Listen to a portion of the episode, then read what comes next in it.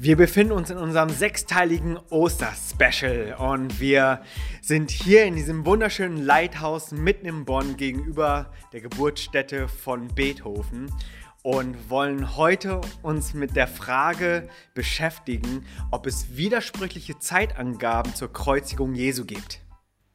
Wir haben Einmal die Aussage in Matthäus Kapitel 27, Vers 45. Von der sechsten Stunde an kam eine Finsternis über das ganze Land bis zur neunten Stunde. Das bedeutet, nach Matthäus ist Jesus hier zur sechsten Stunde am Kreuz und eine große Finsternis kam über das ganze Land.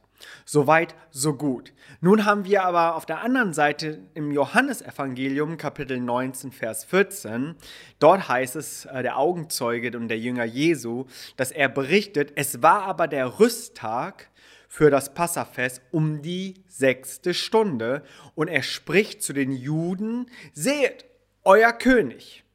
Also hier finden wir zur sechsten Stunde Pilatus, der Jesus vor dem Volk Jesus präsentiert. Und hier handelt es sich also auch um die sechste Stunde. Und nun stellt sich die Frage, wo war denn Jesus nun zur sechsten Stunde? Also im Matthäusevangelium war Jesus zur sechsten Stunde schon am Kreuz, Finsternis. Und nach Johannesevangelium ist die sechste Stunde, dass Jesus noch vor Pilatus war und noch im Verhör sozusagen. Und die anderen Augenzeugen und Zeitzeugen bestätigen hier tatsächlich auch den Bericht nach Matthäus. Wir haben zum Beispiel im Markus-Evangelium Kapitel 15, Vers 25, dort heißt es nämlich, und es war die dritte Stunde, als sie ihn kreuzigten. Hm, Nochmal, bevor ich hier weitermache, ich werde in der Beschreibung alle Uhrzeiten dann auch reinschreiben. Da habt ihr dann auch den Überblick. Aber hier nach Markus Evangelium lesen wir, dass Jesus Kreuzigung zur dritten Stunde war. Was total Sinn macht, weil dritte Stunde Kreuzigung zur sechsten Stunde hing Jesus am Kreuz und die Finsternis kam. Also das ist soweit alles in Ordnung. Und dann heißt es auch Matthäus Evangelium, in Kapitel 27, Vers 46. Und um die neunte Stunde schrie Jesus laut, Eli, Eli, laba sabachthani, das heißt, mein Gott, mein Gott, warum hast du mich verlassen? Also laut, laut den synoptischen Evangelien, also hier Matthäus, Markus und Lukas, ist diese Zeitfolge 1a. Dritte Stunde wurde Jesus gekreuzigt, sechste Stunde war er am Kreuz und die Finsternis kam und zur neunten Stunde starb er, der Tod. Nun, das wäre ja jetzt alles total äh, schön und auch harmonisch, wenn da nicht Johannes wäre, der eben gesagt hat, zur sechsten Stunde war Jesus noch beim Verhör bei Pilatus. Und ähm, hier müssen wir uns die Frage stellen, über welche sechste Stunde sprechen wir hier? Und ich gebe euch noch eine ganz kurz eine jüdische Zeitrechnung und dann werde ich euch versuchen, dieses Rätsel zu lösen und eben auch zu sagen, dass es keinen Widerspruch gibt in den Aussagen der synoptischen Evangelien Johannes. Nach jüdischer Zeitrechnung, die haben es ganz pragmatisch genommen, haben sie es nämlich so gesagt, der Sonnenaufgang das ist ihre Stunde Null.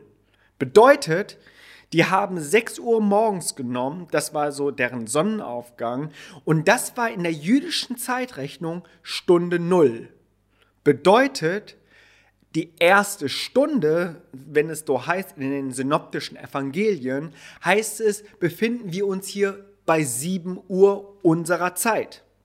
Und so müsstest du bei den Stundenangaben in den Evangelien immer plus sechs Stunden nehmen, damit das mit unserer Zeit synchronisiert ist. Also hier offensichtlich erste Stunde bedeutet laut jüdischer Zeitrechnung 7 Uhr. Zwölfte Stunde beispielsweise plus sechs Stunden bedeutet nach unserer Zeit 18 Uhr. Und das möchte ich euch jetzt ganz kurz übersetzen, was das dann laut den Zeitangaben in den Evangelien bedeutet. Also, wenn es heißt, dass Jesus zur dritten Stunde gekreuzigt wurde, dann bedeutet das laut jüdischem Verständnis, dass das 9 Uhr morgens war. Jesus wurde um 9 Uhr morgens gekreuzigt. Und wenn es laut Matthäus Evangelium sechste Stunde hieß, dass er am Kreuz hing, dann bedeutet es 12 Uhr mittags war er am Kreuz und da gab es auch die Sonnenfinsternis.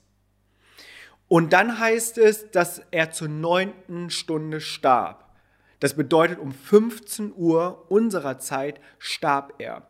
Nun müssen wir das so verstehen, dass das so weit alles kein Problem ist, dass wir die 9 Uhr haben, 12 Uhr haben, 15 Uhr haben. Das macht auch Sinn, denn sie hatten dann nicht viel Zeit, denn bis 18 Uhr mussten sie Jesus vom Kreuz nehmen und ihn begraben begraben wegen dem Sabbatgesetz. Da durfte kein Mensch nach jüdischem Gesetz am Kreuz hängen.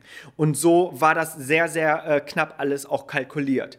Nun, wenn Johannes davon spricht, und wir müssen uns das vergegenwärtigen, dass Johannes etwa 90 nach Christus geschrieben wurde. Es gibt ein paar Diskussionen, ob es denn wirklich so spät war oder nicht, aber wenn wir einfach auch davon ausgehen, dass Johannes von den Evangelien als letztes geschrieben hat, dann müssen wir auch davon ausgehen, dass die christliche Welt so stark schon im römischen, im hellenistischen Zeit lebte. Bedeutet, dass sie so stark in der Gesellschaft der Römer war, dass Johannes hier keine jüdische Zeitrechnung benutzt hat für seine Leser, sondern er hat die römische Zeit benutzt, also unsere Zeit.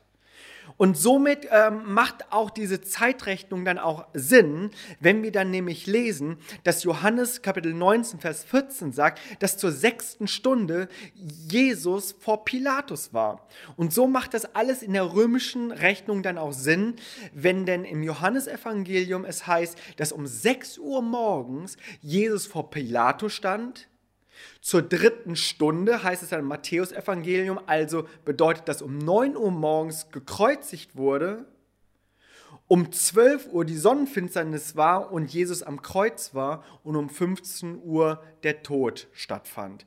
Und somit kriegen wir dann auch die Uhr richtig gestellt in allen vier Evangelien.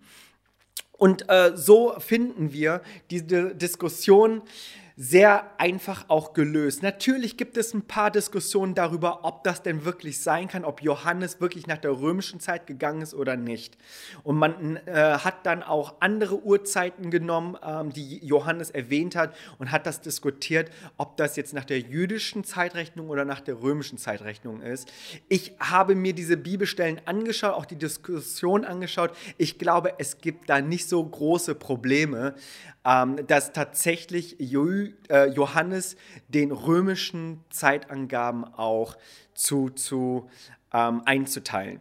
Und so ist mein Fazit, es ist ein scheinbarer Widerspruch, aber der historische Kontext der Zeitrechnung gibt uns eine plausible Erklärung. Und so ist jede gute Story, lebt davon, dass wir die ganze Geschichte lesen.